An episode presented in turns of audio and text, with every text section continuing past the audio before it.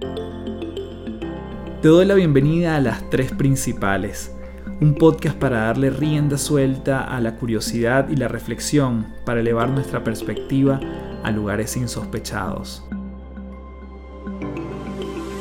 Mi nombre es Carlos Fernández y mucha gente me conoce como Café. Soy autor, conferencista internacional y te invito a transformar tu sabiduría en ejecución para vivir una vida en liviandad. Un espacio donde podemos transformarnos en paz un episodio a la vez.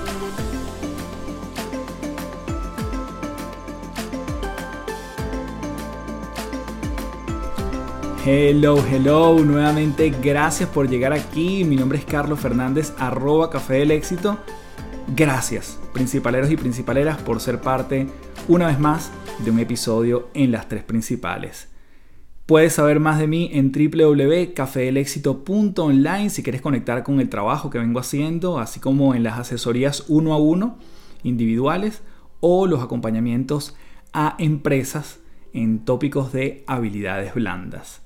En esta oportunidad estoy profundamente contento y agradecido además porque conversé con un gran personaje, Antonio Sola, conocido como creador de presidentes. Antonio Sola lleva más de la mitad de su vida asesorando a líderes, especialmente líderes políticos, a los que desde la estrategia ha ayudado a crecer en sus responsabilidades. Ha trabajado en más de 450 campañas electorales que lo han posicionado como uno de los cinco mejores consultores de estrategia política del mundo.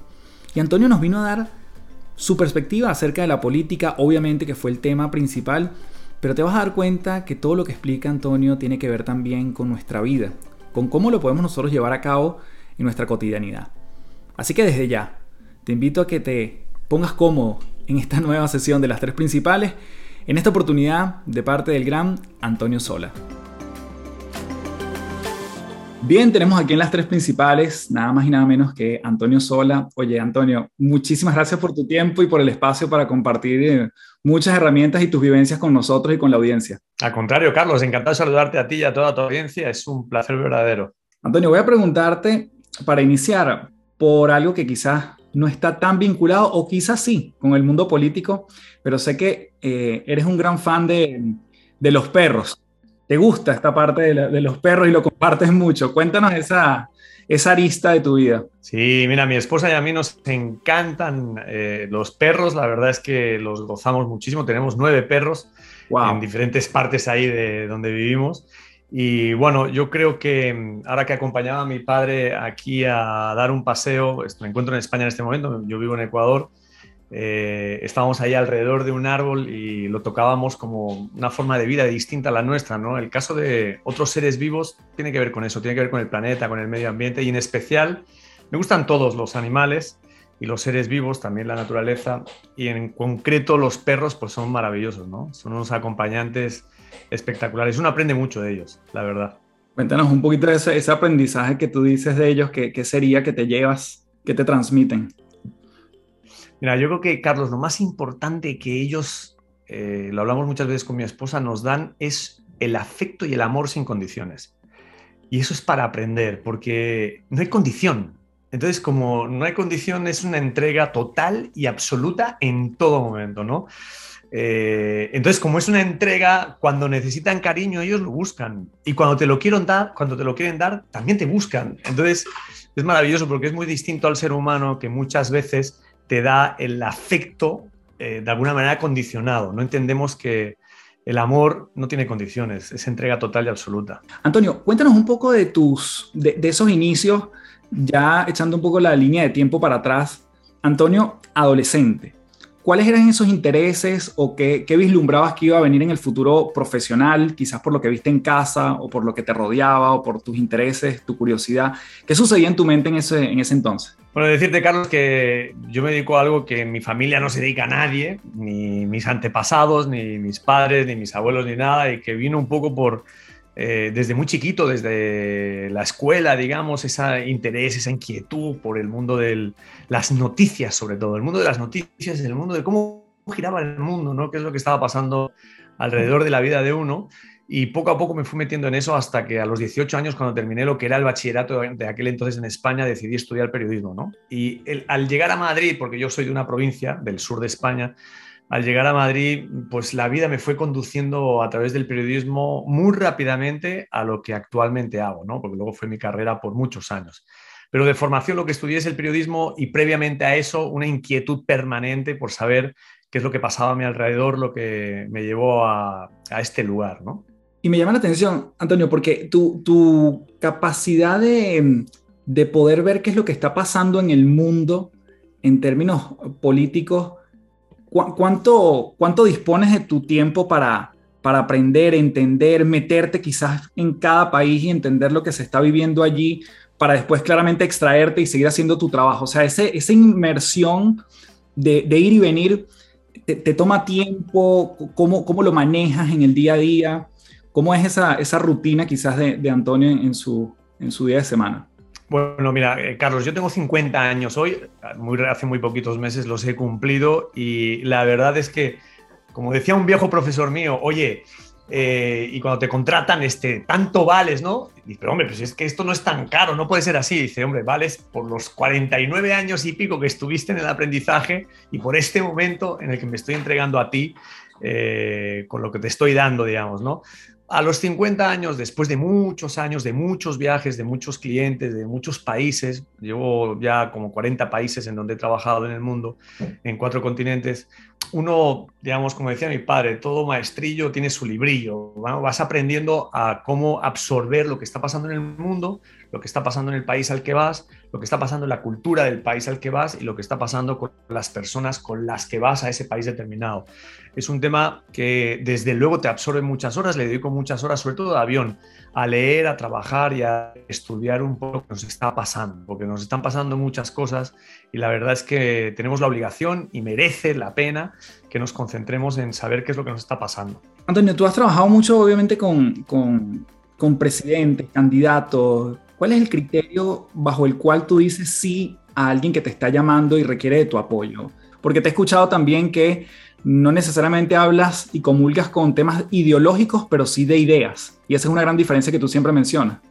Sí, mira, yo creo que, Carlos, las ideologías son el pan para hoy y el hambre para mañana. La verdad es que ya no nos sirven para absolutamente nada. Le hace el caso de, Venezuela, Nicaragua, Cuba, eh, en fin, podríamos eh, Haití, eh, España, podríamos hacer un paseo por grandes países de los cinco continentes.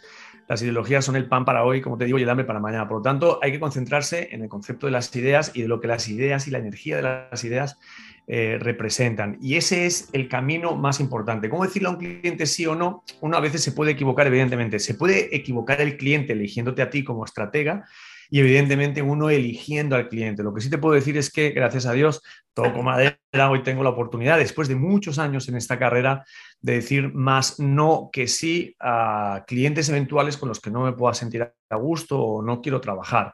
Bueno, pero no quiero pecar de soberbio tampoco. Uno necesita estar en el trabajo, estar activo, meterse en esto. Necesitas, como toda empresa, estar en un proceso de ventas permanente.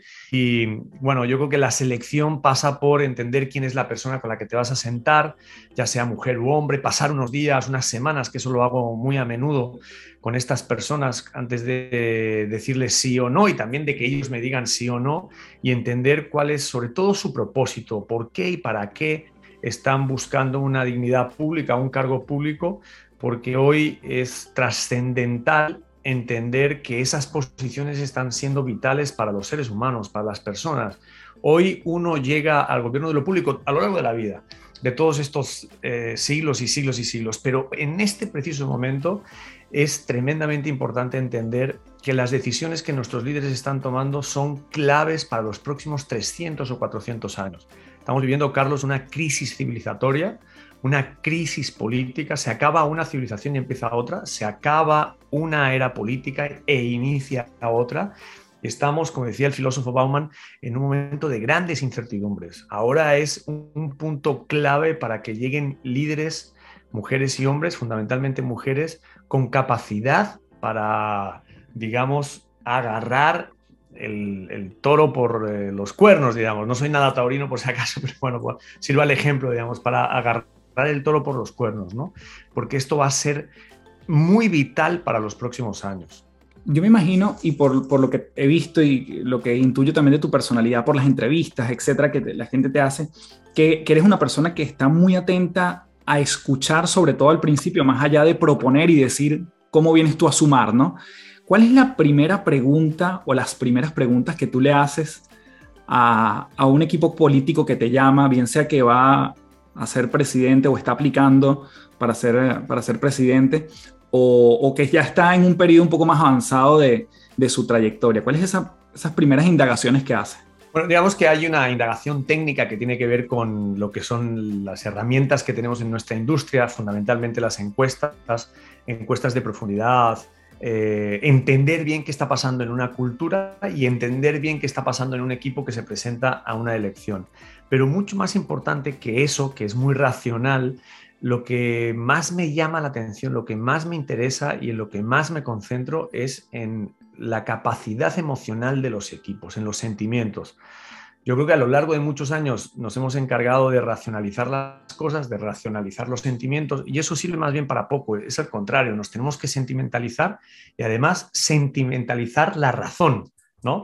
Y eso es un cambio muy importante en los procesos que hoy tenemos en marcha. Y hemos desarrollado una metodología que busca eso, la, metodología evidentemente racional, ¿no? que busca tratar de encontrar cuáles son los sentimientos que hoy estamos viendo las personas y luego la observación a mí me permite en los equipos y sobre todo las personas que quieren tener responsabilidad pública oler, entender, instintiva muchas veces intuitivamente cómo son y cómo juegan, ¿no? Yo creo que hoy más que líderes en solitario, que los hay y que son importantes, la inteligencia tecnocerebral, ya no la inteligencia colectiva, la inteligencia tecnocerebral también en los equipos es muy importante para, para, asimilar, masticar y comprender. ¿no?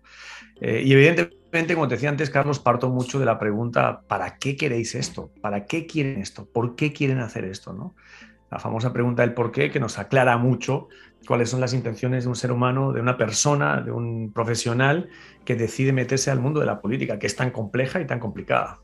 ¿Cómo, ¿Cómo, ves tú el equilibrio entre, entre el candidato o el presidente en este caso y el equipo con quien se rodea?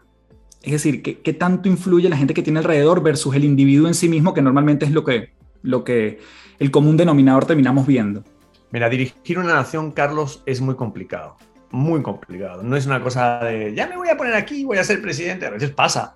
Pero dirigir un país, una nación, el destino de una nación es muy complejo.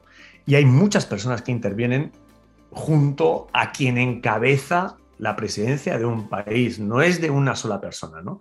Y además yo siempre he dicho que esas cosas no hay que ocultarlas, hay que ponerle luz al trabajo que muchas personas hacen alrededor de quien encabeza, quien lidera una nación.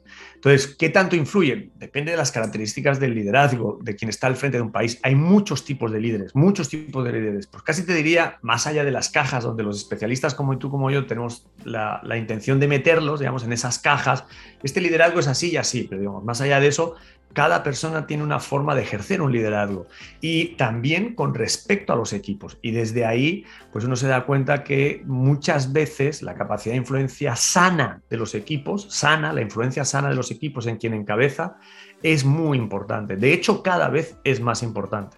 Yo te he escuchado decir que cuando un, un candidato llega a presidente, sus fortalezas como que se potencian, pero también sus debilidades se potencian, ¿no? Salen a flote, todo crece. ¿Cómo has visto tú que el poder puede afectar a una persona que quizás tenía unas intenciones previo a llegar y cuando llega? ¿Realmente influye como muchas veces lo vemos o, qué has podido percibir tú? Mira, Carlos, eh, ¿cuántos años tienes tú? 39, este minuto. 39, yo te llevo 11 años, verás. Eh, no sé qué tanta relación has tenido y los que nos están viendo con el poder, pero el poder es sencillamente atrapante. El poder es eh, sencillamente sexual. El poder es sencillamente emocionante. El poder es sencillamente enloquecedor. Cuando una persona que no está preparada para administrar poder llega, efectivamente, siempre pasa, las virtudes por un lado y los defectos por el otro crecen lo que es muy importante es tener dominio propio para administrar que los defectos no se desboquen. ¿Qué es lo que yo he visto en muchos años? pues efectivamente que los defectos se terminan desbocando, como decía el gran filósofo Platón, y al final muchas personas que llegan y que no están preparadas, no para gobernar, sino para administrar el poder, terminan siendo víctimas de sus bajas pasiones, de su estómago, de su, eh, de, su ser más animal. ¿no? Y eso ha hecho mucho daño en nuestros países. Eh, y no importa la ideología en este caso, pero yo te podría decir qué es lo que ha pasado en Venezuela, que te voy a decir a ti que no lo sepas, y te podría también, podríamos aquí conversar lo que pasó en España hace unos años con un dictador que nos puso la bota en el cuello, que era de ideología de derechas. No tiene nada que ver la ideología, tiene que ver con las personas, ¿no? Y al final quien gobierna y se desboca porque se le sale todo por delante y no, está, no estaba preparado o preparada, nos termina haciendo mucho daño. Mira, te voy a decir algo, Carlos. Hoy tenemos casi 200 países reconocidos en Naciones Unidas. Hay 60 conflictos armados en el mundo. Más, más de 4.000 millones de personas viven con menos de 5 dólares al día. Más de 1.200 millones de personas viven con menos de un dólar al día. Hay más de 100 millones de niños en explotación infantil. La trata de personas, el narcotráfico, la delincuencia organizada, la narcopolítica. Vale que hoy somos países más ricos, sí, sí está muy bien, pero hemos mejorado como personas. Te voy a dar un dato más, Carlos. Hoy el principal evidentemente depende del nivel de desarrollo de los países, pero en países desarrollados como Suecia o Suiza, que tú dices, wow, esta sociedad es admirable, el principal motivo de muerte es el suicidio. Entonces, en uno porque tenemos a políticos corruptos, en otro porque nos suicidamos. ¿Qué nos está pasando? ¿Sabes lo que nos está pasando, Carlos? Que estamos rotos por dentro. Y cuando uno está roto por dentro, termina rompiendo las cosas afuera. Imposible no preguntarte cómo, cómo ves tú esa reparación interna o, a qué le atribuyes esa, ruptura interna? Yo creo que hemos perdido la conexión con el planeta Tierra, con la Tierra. Yo creo que hemos perdido la conexión con el universo, con Dios. Yo en concreto que creo, con un tipo que se llamaba Jesús, que a mí me encanta el tipo, es un gran líder. Eh, pero no importa, digamos, con las cinco fenomenologías de las grandes religiones que tuvieron durante años y que sostuvieron estas civilizaciones, unos principios y valores que hoy claramente hemos roto. Hemos roto el valor de la palabra, hemos roto el valor del amor, del afecto, el valor de la mirada transparente, hemos roto la, bondad, hemos roto la dinámica de, no solo de la bondad así, así establecida, digamos, sino de pensar en la persona, en el ser humano, ¿no? Como yo le llamo la humanítica, ¿no? La capacidad del, digamos, la humanítica es la hija de la buena voluntad y del sentido común, ¿no? Hemos perdido eso. Y entonces, cuando tú empiezas a perder eso hacia adentro, de ti como persona y te desconoces y llega un día y te miras al espejo y no sabes quién eres, hacia afuera rompes las cosas. Y hoy vivimos en sociedades donde una parte de nuestra sociedad está muy rota, con intereses muy oscuros, muy perversos, que eh, está poniéndonos en una gran encrucijada, Carlos. No es, no es un momento menor. Tú tienes 39, yo tengo 50 y a mí me parece que estamos viviendo una etapa trascendental en la historia de nuestra humanidad, pero absolutamente trascendental. Claro, los que vinieron detrás, pues también dijeron lo mismo, ¿no? Así que nos toca decir que hoy es el momento más importante de la historia. El proceso que, que tú vives con cada candidato me imagino que, que, es único. ¿De cuál te sientes muy orgulloso y, y que pudieses comentarnos algunas cosas que, que, que, tú dirías, mira, esto me encantó porque fuimos de un punto A a un punto B y logramos ciertos elementos y tú, tú lo considerarías como un caso de éxito, obviamente tuyo y de tu equipo. Al día de hoy, al día de hoy, en este momento, me siento muy orgulloso de muchas personas con las que me han dado la oportunidad de acompañarlas. Pero al día de hoy, mi mayor orgullo es el presidente de Haití, Jovenel Moïse, que lo mataron hace unos meses, hace ya un año. Vamos a cumplir, el 7 de julio vamos a cumplir un año que lo mataron, lo mataron el 7 de julio del 2021 y lo mataron por valiente, lo mataron por enfrentarse a la narcopolítica en un país que es la sexta economía más pobre del mundo, donde el 90% de los haitianos viven en la más pobreza absoluta. Un campesino flaco, eh, una mirada penetrante, un tipo que era capaz de soñar en el dolor, un tipo que venía de abajo, del mundo de, de ser campesino, de no tener nada, de venir de la pobreza más absoluta es un tipo que la vida y él me dio y su esposa me dieron la oportunidad de acompañarlo con el equipo hacia la presidencia de la República y luego acompañarlo durante cuatro años de gobierno. Lo mataron en el último año de su gobierno. Impresionante. querido Carlos, impresionante. Un tipo que era capaz de mirarte muy transparentemente y decirte, ayúdame, ayúdame porque yo no sé esto, ayúdame. Era capaz de enfrentarse en las reuniones más hostiles y no claudicar, pero no claudicar con respeto.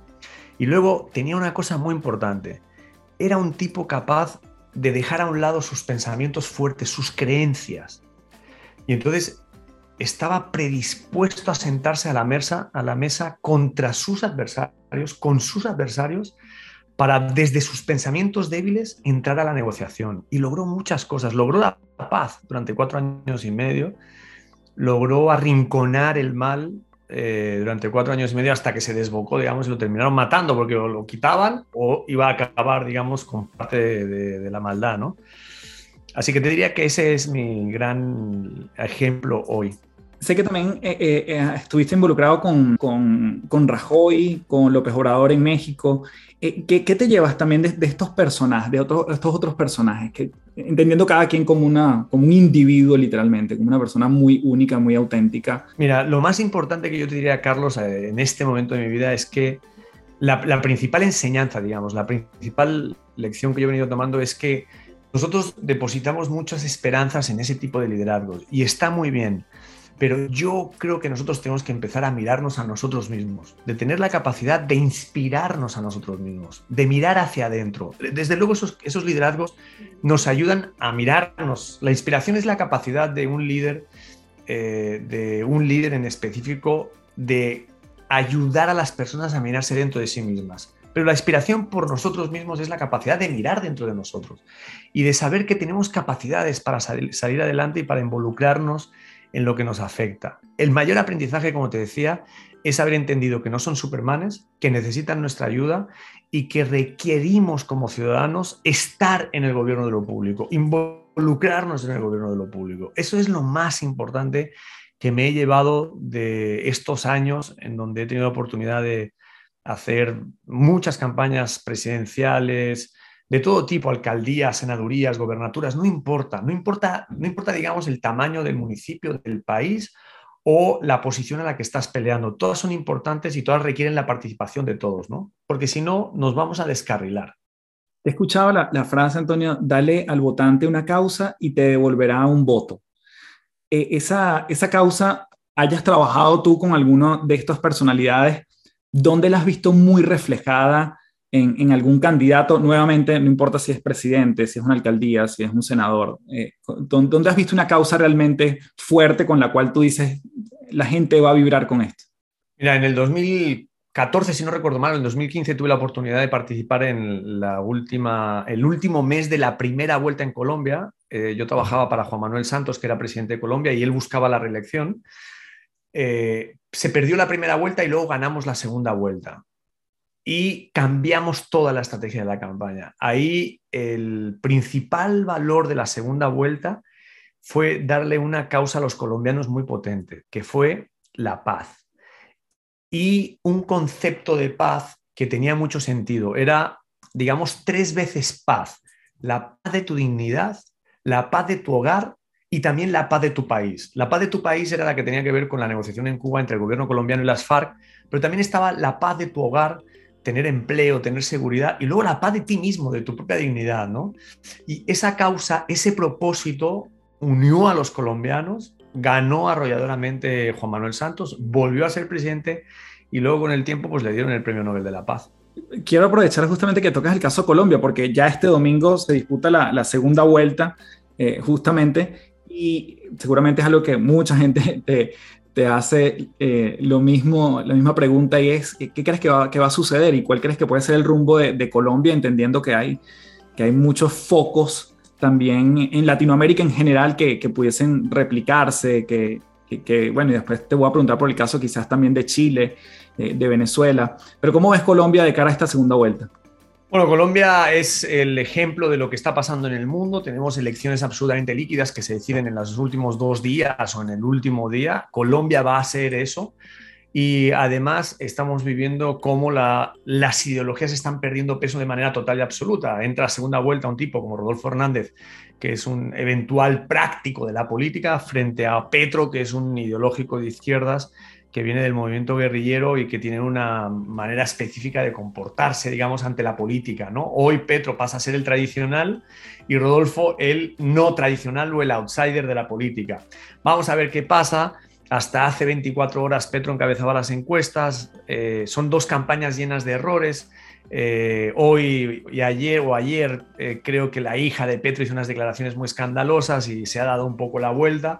Vamos a ver, es una elección muy, muy empatada. En cualquier caso, Colombia va a estar muy dividida, mitad y mitad después de la elección, y al presidente, no importa si es Rodolfo o Petro, lo que tiene que hacer es entender que el partido se acabó. Uno puede ser rudo en el partido, uno puede salir a jugar a la cancha, dar las patadas que tiene que dar. Si hablamos de fútbol, hay un árbitro que dice que es falta y que no, pero una vez que se acaba el partido, como hacen en el rugby, nos vamos todos hermanos a tomar una cerveza. Y eso es lo que tenemos que entender. Después del partido viene la unidad y viene la hermandad y ojalá quien, quien, quien quede en Colombia, digamos, tenga esa predisposición al entendimiento, a la unidad, a sentar todos a una mesa de diálogo, porque todos y todas nos necesitamos voy a pasar indudablemente al, país vecino y que me corresponde y me, da mucha curiosidad saber tu perspectiva acerca de lo que ha, lo que ha pasado en Venezuela y, cómo crees que, va a seguir esto, si es que se llama evolucionando. Eh, ¿Cómo lo has visto tú históricamente?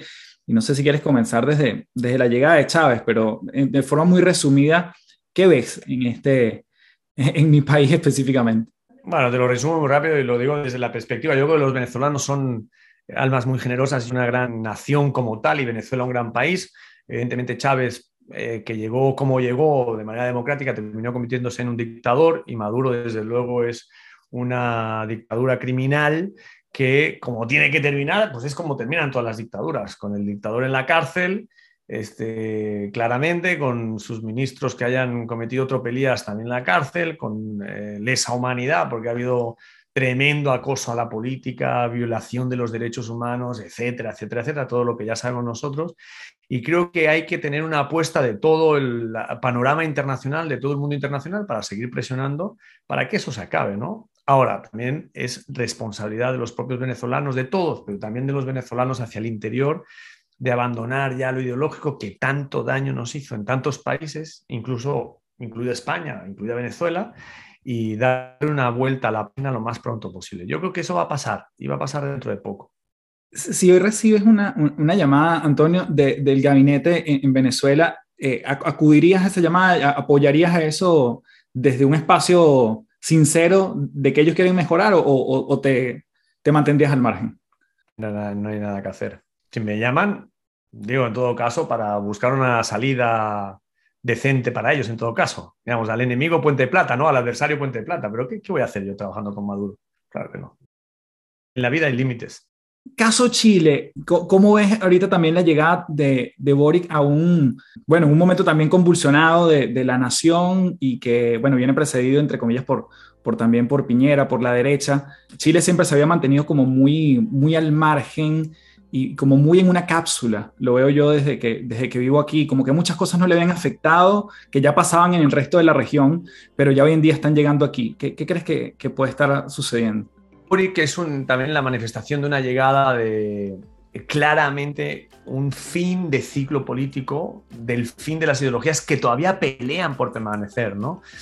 Eh, parece que Boric es un tipo muy sectario, pero pues no, en realidad ha estado hablando de, negociar, de hablar, de gobernar pacíficamente un país tan progresista y que ha crecido tanto en los últimos años, gobernado por el centro izquierda y por el centro derecha, y a mí me parece que es una gran oportunidad. Boric es un tipo joven, Boric es un tipo que, que, puede entender qué es lo que nos está pasando. Y ojalá deje el marco de lo ideológico para ojalá, digamos, de, lo extremo, digamos, de la ideología para girar hacia el centro, evidentemente velar por muchas de las cosas que está diciendo, que yo en lo, personal comparto plenamente, ayudar al que no tiene, sacar adelante la capacidad eh, de gobernar a todos los chilenos para que puedan, digamos, incorporarse a esa clase media que, ha sostenido tanto Chile en estos últimos años y ojalá sea por ahí. Luego, pues evidentemente tiene miradas distintas entre lo que es el Estado, lo que es la fuerza pública, etcétera. Vamos a ver cómo se comporta en los próximos meses, años. Si se mantiene rígido, no le va a terminar de ir bien. Si se mantiene flexible, yo creo que le puede ir muy bien. He escuchado decir, Antonio, que mm, hay, hay como unas campañas políticas que pueden ser muy sucias y hay unas que son de contraste. ¿Me puedes contar cuál sería la diferencia? Las campañas de contraste son aquellas por las cuales yo tengo, si tú fueras candidato adversario mío, yo, una campaña de contraste me permite en términos electorales decir lo que yo soy y lo que yo creo que no es Carlos. ¿De acuerdo? Es una campaña de contraste y eso es una campaña dura, legítima, que además profundiza la democracia. Las campañas sucias lo que usan son la suciedad de, eh, digamos, la comunicación y de la información que se traslada. Y generalmente están sustentadas en mentiras. A mí eso ni sirve ni funciona. Funcionó hace unos años, pero no funciona. Y eh, claramente yo no soy partidario de esas campañas. De las de contraste, sí. Es así. En tu, experiencia, Antonio, ¿cuáles son los indicadores tú quizás ya o dentro, cuando estás muy cerca de, esta, de estas personalidades o desde afuera, algunos indicadores que tú dices, mm, esto, esto no va por buen camino, o sea, esto ya tiene un componente quizás ególatra, egoísta, tiene un componente de, de no hacer el bien común cuando entramos en temas de, por ejemplo, cambiar las leyes. ¿Qué cosas ves tú como indicadores que tú dices, ya nos estamos metiendo en unos terrenos que pueden ser perjudiciales para la nación. Yo creo que hay tres fundamentales. Uno, la toma de control de eh, los poderes, digamos, que hoy en nuestra democracia tenemos. Es decir, que desde el Ejecutivo, cuando una presidenta o un presidente se involucra en administrar la justicia y se involucra en administrar las leyes en el Palacio Legislativo. Cuando tú tienes una cero independencia entre los tres poderes controlada por el Ejecutivo, ahí empiezan las desgracias. Lo segundo es cuando se empiezan a violentar las normas constitucionales que ya están aprobadas por todos y que tú te las empiezas a saltar. Esa es la segunda muy importante y tiene que ver evidentemente con las leyes. ¿no? Y la tercera es cuando hoy en día haces un abuso extremo de lo ideológico. Acuérdate que las ideologías son ideas, pero sobre todo contenidas en un conjunto de emociones. O sea, la ideología, el componente fundamental es la emoción y la emoción se usa para atrapar a la persona, ¿de acuerdo? Entonces, por eso es el fanatismo ideológico, porque las personas se vuelven fanáticas en sostener la ideología, pero la ideología no te da de comer. Bueno, cuando ya empiezas a sostenerte desde el poder, desde el fanatismo ideológico, esos tres errores, digamos, terminan acabando muy mal pues al cabo de los años. Es una cuestión de tiempo, pero eso, ese, ese castillo de naipes termina cayéndose. Y de hecho tú, tú mencionas mucho el tema de, de cuando una, una, comunicación emociona o una, un tipo de, de, comunicación que solo busca informar. La comunicación tiene que ver más quizás con el sentimiento, la información genera conocimiento. ¿Cómo normalmente es el balance que, que, tú buscas en, en, la, gente que asesoras para que esté en, ese, en esa constante, valga la redundancia, comunicación con, con el público? Lo has dicho muy bien, eh, Carlos. Hoy ya vivimos en la era de la comunicación. La información ya prácticamente la consumimos, evidentemente, pero no queremos más conocimiento. La información genera conocimiento, como bien has dicho, pero la comunicación genera sentimientos. Y la clave es generar los sentimientos, generar emociones. ¿Qué es una emoción? Una emoción es una reacción psíquico-física que viaja a una parte del cerebro y te ayuda con la inteligencia y te ayuda a tomar las decisiones. En realidad, esas emociones eh, al final envuelven las historias. Yo siempre digo, que es una historia? Una historia son hechos que me pasaron, ¿no? Envueltos en emociones. Y eso es lo más importante. Hoy vivimos la era de la comunicación, cada vez es más importante. No solo vivimos la era de la comunicación y de las emociones, sino que hemos pasado de la inteligencia colectiva, como te dije al principio, a la inteligencia tecnocerebral, gracias evidentemente a la tecnología y a los teléfonos inteligentes. Esa dinámica en la que estamos inmersos está cambiando la forma en la que políticas, políticos, líderes sociales, empresariales, etcétera, tratan de liderar a sus sociedades, ¿no? Y están sustentadas y ancladas cada vez más en el mundo de los sentimientos y de las emociones. ¿Qué papel juegan hoy en día en tu criterio, Antonio, las redes sociales en, cualquier proceso político, donde ya también la información ya se mezcla con sentimiento, se transforma en un meme que se vuelve viral, en un discurso que tiene uh, una traducción que no es lo que quiso decir eh, el candidato. ¿Cómo, ¿Cómo, todo eso empieza a tener un juego importante, entiendo yo también, y un peso en, cualquier estrategia de, un político? Bueno, mira, las redes sociales son canales, en realidad, ¿no? Canales de comunicación. Y siempre hemos tenido canales. Antes tenía mucha más fuerza los medios tradicionales. Lo que ha cambiado con las redes es la intermediación. Hoy no necesitamos la intermediación de grandes empresas de los medios tradicionales, del periodismo en concreto, que intermediaban entre nuestra comunicación. Hoy es mucho más directa. Claro, hay una empresa tecnológica que gobierna la red como tal, pero eso también existía antes. Hoy es mucho más fluida y la comunicación ya es por esporas, es decir, de Carlos Antonio, de Antonio a Fina, de Fina a Juan, de Juan a Ramón, ¿no? Y es esa, digamos, esa esporidad, esa capacidad de espora de la comunicación es muy, no solo penetrante, sino muy potente. Entonces, primera conclusión importante es que la intermediación ha terminado como la teníamos concebida. Lo segundo es que es mucho más rápida y mucho más altisonante, porque la red no está intervenida por los estados, todavía no está auditada, no está controlada ni censurada. Va a llegar eso, pero todavía no está pasando y por lo tanto hoy tenemos mucha más capacidad de altavoz todos los ciudadanos. Y en tercer lugar, esa capacidad de espora, digamos, de comunicar de manera dispersa, está cambiando de la verticalidad a la horizontalidad de nuestras eh, comunicaciones en el mundo. Y eso está dando mayor control al ciudadano que se puede incorporar de otra manera. El poder hoy es más ciudadano que institucional y eso es algo muy necesario. Y esto es con las redes que hoy tenemos, pero las redes que vienen con la 5G, que es la nueva tecnología, es un mundo absolutamente distinto. El Internet de las Cosas va a cambiar la forma, una vez más, en que vivimos. La tecnología va a modificar la forma en la que vivimos y no al revés. Y no solo como vivimos, sino como pensamos, sentimos y hacemos política y hacemos sociedad. Antonio, también hay una frase que, te he escuchado decir, que un, candidato tiene que decir la verdad, pero no toda de golpe. ¿Nos puedes desarrollar un poquito esa idea que me parece muy interesante?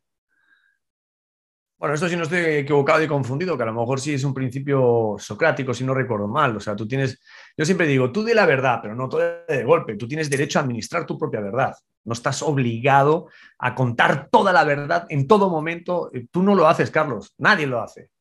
Nadie lo hace. porque una figura pública lo tiene que hacer? Es una cuestión de administración. Y no pasa nada, hay que decirlo, es público. Se hace, sucede, se produce, todos lo hacemos así y ya está. Siempre la verdad. No estoy diciendo mientas, di la verdad pero administra la verdad como tú debes. ¿Y, cuál, es, cuál es el beneficio de, esa administración? Es decir, de no decirla todo en un, en un, solo meeting, en una sola rueda de prensa, en un solo artículo. ¿Cuál, cuál es la, la, ventaja que tiene alguien que va administrando esa, esa, verdad? Bueno, si en el momento que mataron a Kennedy, por ejemplo, en Estados Unidos, se hubiera dicho quién lo mató, hubiéramos tenido provocado una guerra pues por lo pronto en Estados Unidos, una guerra civil en Estados Unidos. Yo creo que lo público requiere administración, Carlos. Eso es todo, no pasa nada. No pasa nada, es así, así tiene que ser y, es importante. Mm, para entrar en la recta final, Antonio, oye, qué, maravilla, yo me estoy quedando con la, con la cabeza, pero llena de muchas ideas. Te quería preguntar, ¿hay formas de revivir a alguien políticamente? Cuando una persona se, se escucha decir, oye, esta persona se quemó, eh, hay formas de, de, que esa persona vuelva a, a resurgir. ¿Lo has visto? ¿Te ha tocado trabajarlo?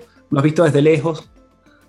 Claro, mira, yo siempre pongo el ejemplo de que he visto a muchas políticas y políticos volver de cementerio con su propio ataúd y todos asistimos a su entierro. Claro, mira, te voy a poner un ejemplo que en paz descanse porque se suicidó finalmente, pero Alan García fue dos veces presidente en Perú. La primera fue un nefasto y terminó acusado de corrupción, en fin, de un montón de cosas. Y luego la segunda volvió a ganar, ¿no? Contra Ollanta Humala en aquel entonces, que era un candidato muy chavista.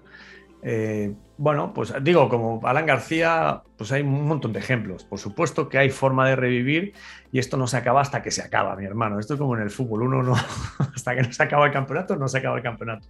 Por supuesto, además es lógico, forma parte de la misma vida. La vida es una noria, es un tío vivo, digamos, que da muchas vueltas y está bien que sea así, está bien que vea así, ¿no? Ahora, lo importante, yo creo, es comportarte bien, digamos, este, honra tu palabra, este, porque el universo te lo devuelve todo, ¿no? Mm.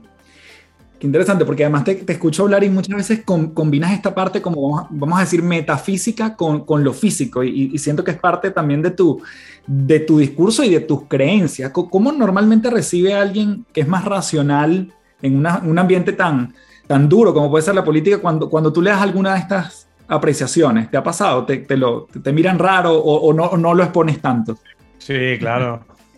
No, sí, sí, he perdido clientes así también cuando me dan estas fumadas, pero bueno, uno es lo que es y ya está, o sea, no, no pasa nada. Yo te diría que en el 90% de los casos, 90, de cada 10, 9 este, le entran al toro porque son personas muy necesitadas. Somos personas muy necesitadas. Todos necesitamos escuchar, digamos, algo que tiene que ver con la magia de la energía, con la magia del universo, con la magia del pensamiento, de la ley de, la construcción mental.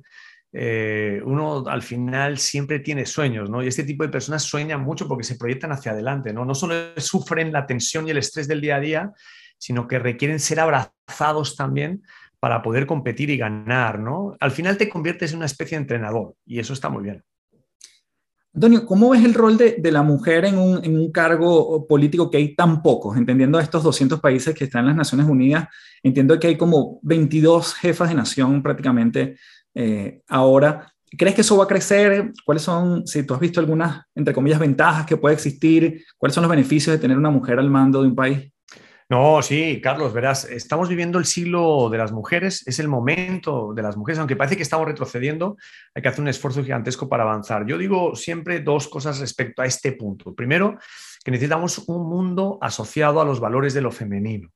Esta es la clave, valores de lo femenino, en mujeres y hombres dispuestos a asociarse, a abrazarse a los valores de lo femenino, la empatía, la capacidad del abrazo, la horizontalidad, la capacidad de multidispersión, el tratamiento de los problemas, etc. Esa capacidad es muy importante, son valores de lo femenino que está en hombres, como tú y como yo, que no tenemos el tipo, el fenotipo puro, y en mujeres que no tienen el fenotipo puro. Y lo segundo es que necesitamos crear más aceleradores para la incorporación de la mujer al gobierno de lo público. En pandemia quedó demostrado que los mejores países para tratarnos la primera hora de pandemia fueron la primera hora de pandemia fueron mujeres y yo creo que las mujeres en general, digamos, están gobernando mejor que los hombres y creo que es un momento trascendental para incorporar a la mujer al gobierno de lo público y al gobierno del liderazgo, digamos, en nuestros países, en nuestras sociedades y en el mundo, digamos. Ahora, déjame decirte algo que, siempre lo expreso porque es muy importante. Todo esto está muy bien, pero cambiar el mundo no empieza por arriba, empieza por abajo. Cambiar el mundo empieza por uno. Uno cambia tu, tú cambias tu mundo, cambias tu hogar. Si tu hogar está bien, cambias tu barrio, cambias tu ciudad. Si cambias tu barrio, cambias tu ciudad, cambias tu, tu provincia. Si cambias tu provincia, pues cambias tu país. Si cambias tu país, cambias el mundo. Hoy la revolución no debe ni va a venir de arriba abajo, sobre todo por la tecnología. La revolución nace en nosotros y es de abajo hacia arriba. Y esa construcción tiene que ver mucho, mucho, mucho con entender los valores de lo femenino para desde ahí potenciar lo que nosotros como personas estamos necesitando y nuestras sociedades están necesitando. Qué maravilla. Antonio, darte las gracias en mayúscula. Siempre cierro preguntándoles a mis invitados, porque este podcast se llama Las Tres Principales, que nos des tres grandes recomendaciones de lo que has aprendido en todos estos años, que son recomendaciones quizás eh, de valores, recomendaciones de vida, que tú sientas que podemos seguir trabajando y que nos, nos funcionen como tres herramientas. Pero antes que me des esas tres, me gustaría preguntarte, ¿con qué político te gustaría tomarte un café y qué le preguntarías? ¿Esté vivo o no? con Nelson Mandela y le preguntaría cómo pasó del dolor al abrazo. Pero sin lugar a dudas. Maravilloso. Entonces vamos con esas tres principales. Bueno, la primera te diría, no soy, no soy quien para recomendar nada ni para decir nada, pero por, por, vivencia, digamos, ¿no? Lo primero es que aprendamos a crecer como el bambú. El bambú crece primero hacia abajo, hacia adentro y luego crece hacia afuera. Yo creo que necesitamos encontrarnos a nosotros mismos. Bueno, la segunda, Carlos, sería creer. Yo creo que hay que creer. Eso es muy importante. Si tú crees, puedes crear. Y si puedes crear, puedes transformar no solo tu vida porque creciste hacia adentro como el bambú primero, sino porque también lo puedes hacer hacia afuera. Y yo creo que esta tercera, digamos, esto al menos es lo que yo estoy aplicando en mi vida y en este Ecuador de mi vida que estoy llegando, quizá ya esté pasando en mi Ecuador, que es tener un propósito de vida. A mí me parece que este tema es fundamental tener un propósito de vida, tener un propósito de vida. Y creo que es mucho más importante en tener un propósito de vida, más que acumular riquezas, porque al final no sirven para absolutamente nada. Riquezas me refiero a dinero, casas, coches, que eso no sirve absolutamente para nada. Un propósito que tenga que ver con, con, la humanidad de tu vida, ¿no? Tiene que ver con crecer hacia adentro, tiene que ver con creer y luego tiene que ver con tener ese propósito que te levante todas las mañanas, ¿no? Puede ser tus hijos, tu familia, tus perros, tu esposa, tu, tu trabajo, desde luego también, ¿no? Pero necesita, necesita un propósito. Yo creo que cuando, Carlos, y esto lo he aprendido también a lo largo del tiempo, nos entregamos con generosidad inteligente, no con generosidad así despelotada, no, generosidad inteligente. Cuando nos entregamos con generosidad inteligente, somos capaces de transformar nuestra vida y quizás en el camino de ir transformando para bien las cosas que nos rodean. Así que vaya rollo de chao, pero bueno, serían esas tres cosas. Qué maravilla, Antonio. De verdad que darte las gracias nuevamente por estar en las tres principales y te mando nada, un fuerte abrazo y que, que sigas por allá, que me comentabas antes del aire que estabas con tus padres, así que bueno, que todo, que todo marche muy bien y te dejo la, las últimas palabras a ti para que despidas este, este episodio. No, nada, Carlos, al revés. Me siento muy honrado de haberte conocido hoy, de haber estado con toda la gente que te sigue, que es mucha. Un abrazo gigantesco para todos. Yo creo que si nos abrazamos nos vamos a sentir mejor, así que un abrazo tremendo para todos. Bien, gracias por llegar hasta aquí nuevamente en otro episodio de las tres principales. Puedes dejarnos tus comentarios en arroba Antonio Sola y guion bajo, es así el handle, arroba Antonio Sola arroba café del éxito. Gracias por dejarme tu review en Apple Podcast o tu valor en Spotify. Sabes que eso es lo que nos ayuda a que la plataforma multiplique en mensajes. Igualmente, si compartes en una story de Instagram y me mencionas y mencionas a Antonio, lo vamos a agradecer un montón. Así que sin más, como siempre me despido diciéndote, transfórmate en paz. Muchísimas gracias. Chao, chao.